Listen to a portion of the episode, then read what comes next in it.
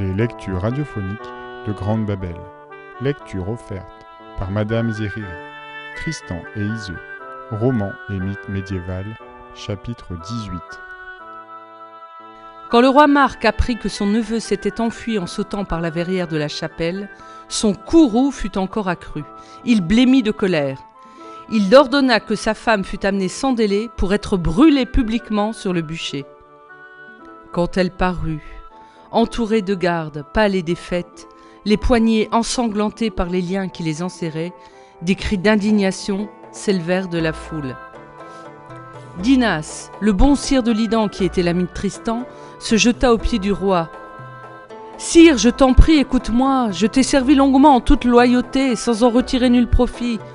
Durant tout le temps où j'ai rempli près de toi les fonctions de sénéchal, il n'est pas un pauvre homme, un orphelin ou une vieille femme dont j'ai exigé injustement un seul denier. En récompense, accorde-moi la grâce de la reine. Tu veux la brûler sans jugement. Ce serait commettre un forfait et agir contre le droit et la coutume, puisqu'elle ne reconnaît pas le crime dont tu l'accuses. Songe que, si tu brûles son corps, aucun de tes barons ne sera plus en sécurité dans tout le royaume. Tristan s'est échappé. Il connaît bien les plaines, les bois, les guets, les passages. Comme sa hardiesse est sans égale, il tuera, s'il peut les surprendre, tous ceux de tes hommes qu'il rendra responsables du supplice de la reine. Certes, il t'épargnera toi-même parce que tu es son oncle, mais nul en dehors de toi ne sera sûr de sa vie. Ton royaume sera mis à feu et à sang, car il ne voudra pas laisser invenger la fille de roi qu'il a amenée pour toi de son île lointaine. Guenelon, Gondoïne et Denoualan écoutaient les paroles de Dinas et tremblaient de peur au seul nom de Tristan. Le sénéchal poursuivit. Sire, je t'ai servi toute ma vie sans rien demander en échange. Je sollicite aujourd'hui une récompense. Confie-moi la reine Iseux et place-la sous ma sauvegarde, jusqu'au jour que tu fixeras pour son jugement. Je promets de la conduire moi-même aujourd'hui devant la cour. Le roi prit Dinas par la main et le releva. Mais, loin d'exaucer sa prière, il jura à haute voix. Par saint Thomas l'apôtre, prompt et roi de justice sera faite, et pour rien au monde je n'admettrai ni grâce, ni délai. Dinas s'inclina devant Marc. Roi, dit-il, s'il en est ainsi, je retourne en mon château de Lidan, car, pour tout l'or du monde, je ne voudrais assister au supplice de la reine. Il sauta sur son destrier et s'éloigna, triste et morne, le front baissé. Iseux se tient debout devant la flamme. Les larmes coulent le long de ses joues. Elle porte une robe de soie grise. Ses cheveux, en longues tresses, tombent jusqu'à ses pieds. Dieu, comme ses bras sont étroitement liés, qui pourrait la voir si belle sans la prendre en pitié? Le peuple alentour maudit le roi, maudit les traîtres. Il y avait parmi la foule une bande d'une centaine de lépreux qui étaient venus de l'ancien, où ils avaient leur maladrerie. Plus hideux les uns que les autres, ils agitaient leurs cliquettes de bois et clopinaient sur leur potence, se pressant, se bousculant pour mieux jouir du spectacle. Leur chair était blanchâtre et toute rongée. Sous leurs paupières enflées, leurs yeux sanguinolents étaient dilatés par l'attente. Le plus difforme de tous était le chef de la bande. Il se nommait Yvain. D'une voix rauque, il cria au roi. Sire, parce que ta femme t'a trompé et bafoué, tu veux détruire son corps dans ce brasier. C'est bonne et droite justice, j'en conviens, mais elle sera trop brève. Ce grand feu aura tôt fait de la brûler, et le vent ne tardera guère à disperser sa cendre. Quand la flamme du bûcher tombera tout à l'heure et s'éteindra, sa souffrance aura pris fin. Veux-tu que je t'enseigne un pire châtiment, cent fois plus long et plus cruel, en sorte qu'elle continue de vivre, mais d'une vie si misérable et si atroce qu'elle sera pire que la mort? Ainsi la reine regrettera tout le reste de sa vie de n'avoir pas péri sur ce bûcher, et toi tu n'en seras que plus respecté.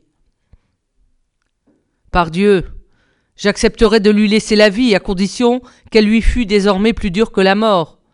Celui qui m'indiquera un supplice aussi cruel que tu le dis, et dont personne encore n'aura entendu parler, je lui en serai gré.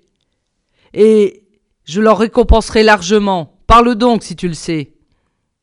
Roi, répondit Yvain, tu seras satisfait quand tu m'auras entendu.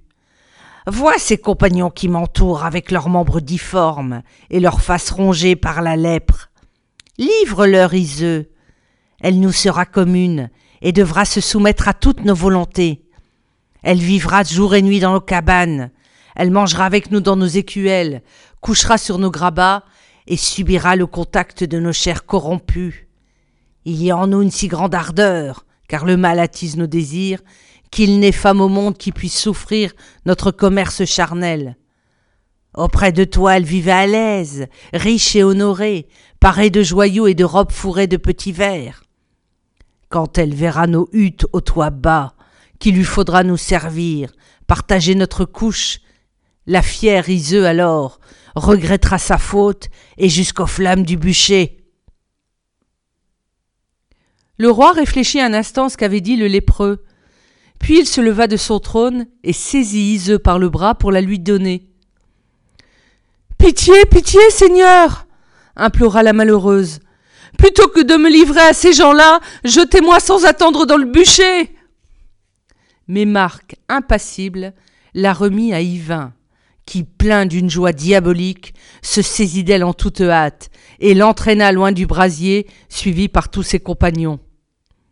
La troupe en guenille entourait l'infortunée en poussant des cris perçants. C'est à qui s'approcher d'elle et la toucherait de la main. Déjà, ils se disputaient bruyamment lequel d'entre eux la posséderait le premier, et dans quel ordre il jouirait d'elle tour à tour. Le sinistre cortège s'engagea sur la route de l'ancien et s'approcha du petit bois, où Tristan était embusqué avec Gorvenal. Quand l'écuyer voit s'avancer cette tourbe glapissante et qu'il aperçoit la reine parmi eux, il est saisi d'horreur. Fils, dit-il à Tristan, regarde là-bas sur la route. Vois ton ami au milieu d'une troupe de lépreux. Il l'entraîne de force. Se peut-il que le roi Marc la leur ait abandonné? Tristan éprona son cheval et bondit sur la route. Il s'élança l'épée haute sur Yvain. Ribaud, lui dit-il, en voilà assez. Laisse cette femme ou je te fais voler la tête d'un coup de mon épée. Mais Yvain dégrave son manteau. Hardi, compagnons, à vos bâtons, à vos béquilles. C'est l'instant pour chacun de frapper de grands coups. Alors il fait bon voir les lépreux rejeter en arrière leurs chapes de bure trouées et rapiécées, se camper sur leurs pieds mal assurés, souffler, crier, brandir leur potence. Tristan n'eut pas besoin de se mesurer avec une telle engeance. Gorvenal avait coupé dans un fourré une forte branche de chêne. Il en a asséna un tel coup sur le crâne divin que le sang noir jaillit en abondance. Le misérable s'écroula sur le sol et ses compagnons se dispersèrent en hurlant. Tristan se hâta de dénouer les liens d'Iseux, puis sans perdre un instant, il la prit en croupe sur son cheval et suivi de Gorvenal s'enfuit au plus profond de la forêt du mort-roi. Ise, dans les bras de Tristan, eut vite fait d'oublier les périls de cette journée. Volontiers il se fût s'attarder, mais le prudent Gorvenal ne voulut souffrir aucune halte avant la tombée de la nuit. Ils se réfugièrent, pour mieux échapper aux poursuites, au sommet d'une colline boisée, où ils prirent leur repos. Ise reposa sa tête sur la poitrine de son ami et s'endormit. C'est la fin du chapitre. Et à la fin de ce chapitre, le chapitre suivant annonce que Tristan et Iseux vont vivre trois ans dans la forêt, comme des sauvages.